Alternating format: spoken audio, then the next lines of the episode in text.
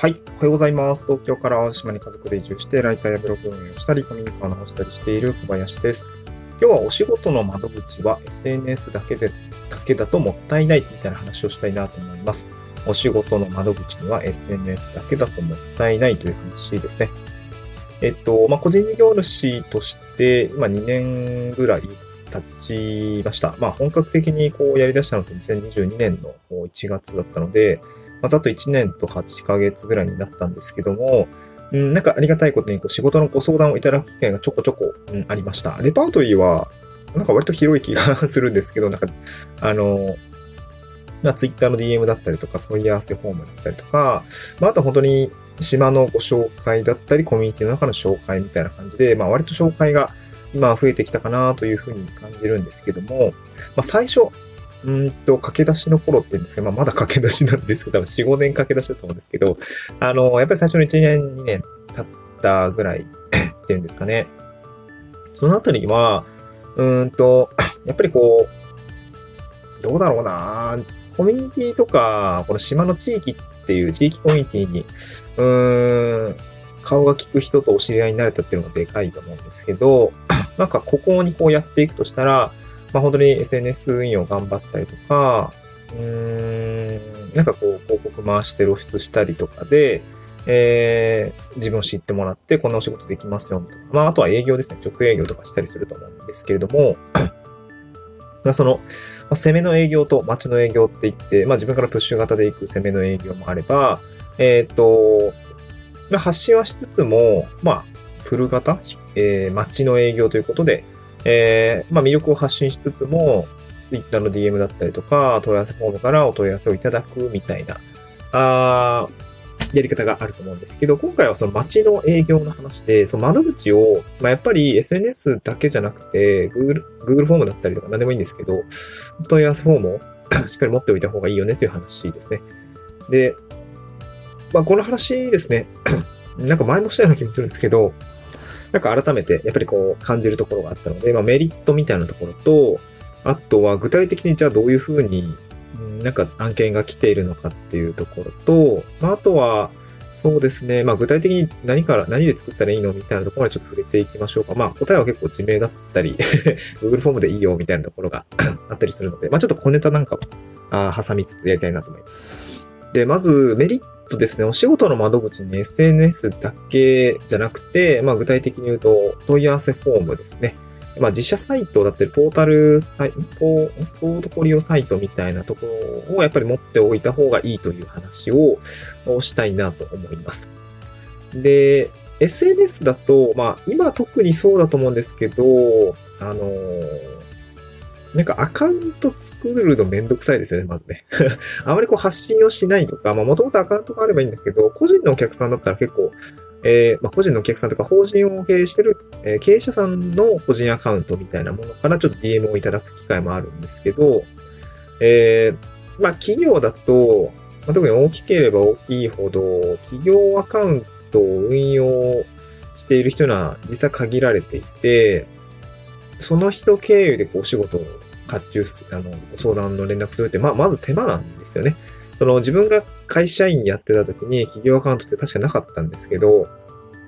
まあめんどくさいだろうなと思いました。多分その広報に相談して、なんかこの方のアカウントになんか DM したいんですけど、みたいなのってめんどくさいじゃないですか。で、あのメールアドレスとかはね、各会社さん、会社の担当者さんってみんな持ってるので、メールアドレスさえあれば、そこはね、あの、まあ、メールアドレス公開しとけばそこから連絡も来るでしょうし、まあ、あとはまあね、あの問い合わせも直メールってなかなかこ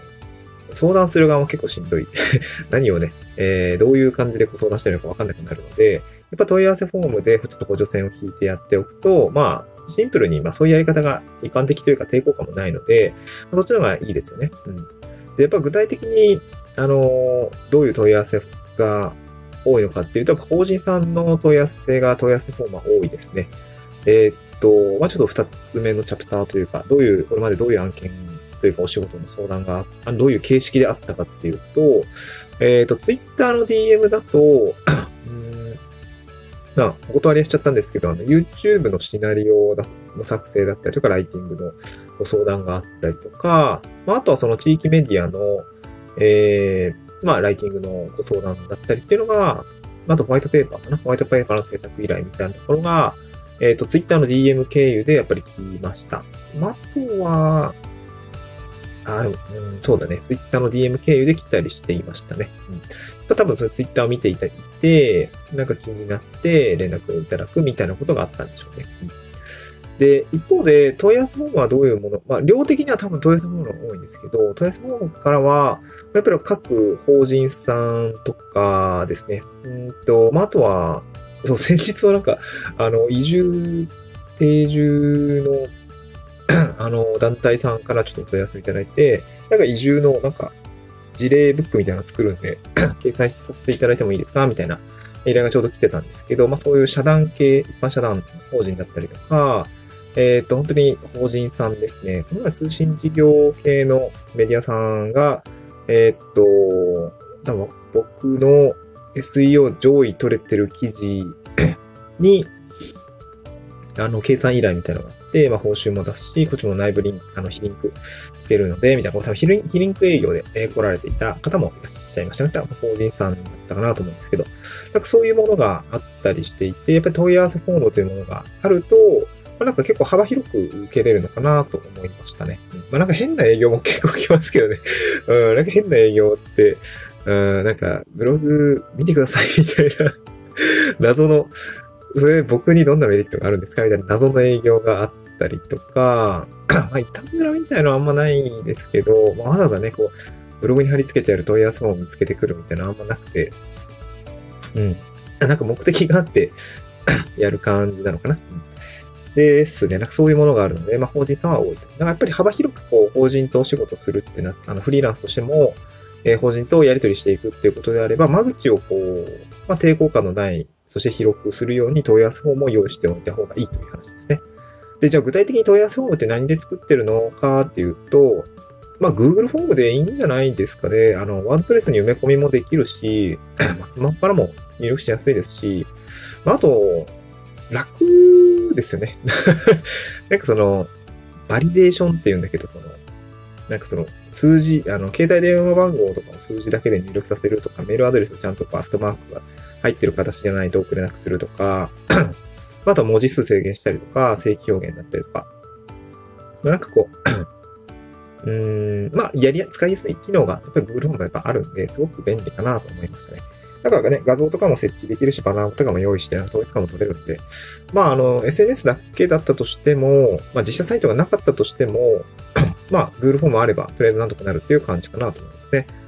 僕自身はワードプレスでポートフォリオサイトという、まあ、実写サイトを作ったので、まあ、あの、ワードプレスの機能にも、えー、コンタクトフォームプラグインみたいな あったかあったかなと思うんで、そういうのを使ってもね、えー、良いのかなと思うんですけど、僕はワードプレスに、Google フォームを埋め込んでいるというような感じですね。HTML のあの iframe 領域というものがあるんですけど、そちらを埋め込むだけで、えー、問題ないので、そういうような感じにしています。うん。であとなんか地味にね、Google フォームで僕がなんかやってるちょ、ちょこ、なんて、ちょことした工夫としては、あの、なるべくこう問い合わせフォームを早く検知したいんですけど、なんか Gmail にね、届いても、なんか Gmail ってなんかあれじゃないですか。通知来ない時ありません？僕だけでも結構なんか溜まって、なんか Gmail もたくさんメール来るから、いっぱい通知来ないと困るじゃないですか。でも、なんかね、その Google App Script っていう、ちょっとしたプログラミングがあるんですけど、問い合わせフォームに問い合わせが来たら、なんかね、LINE, LINE に通知して、なおかつまあメールもくれるみたいな あの、機能があって、あなんていうか、機能っていうか、そういうカスタマイズをできるんですね。だから、問い合わせフォームはなんか絶対に見逃したくないとか、早くなるべくレスしてあげたいっていう思いがあって、Google フォームにそうやって Google アップスクリプトのスクリプトを組んで、あの、Google フォームからの問い合わせが来た時は、だけ、あの、LINE で通知してもらうみたいな、あの、感じのやってます。今、えっと、まあ、移住系のブログ運営しているので、その問い合わせフォームと、あとはポートフォリオサイトの、えー、Google フォーム用意して、あの、問い合わせフォームを用意してるんで、それぞれこう、LINE の通知用のアカウント、あの、グループ作って、そこに通知していただくようにしてしています。まあ、やっぱ LINE だとやっぱ気づくよね、メールよね。なんかそういう工夫をしているので、なんかこう、割とこう、レスが早いのかなというふうには思ってます。まあ、やっぱこの Google フォームめっちゃ便利なんで、ちょっと LINE と組み合わせるとさらに便利だよというちょっと小ネタを、えー、話してみました。はい。えー、また次回の収録でお会いしましょう。バイバイ。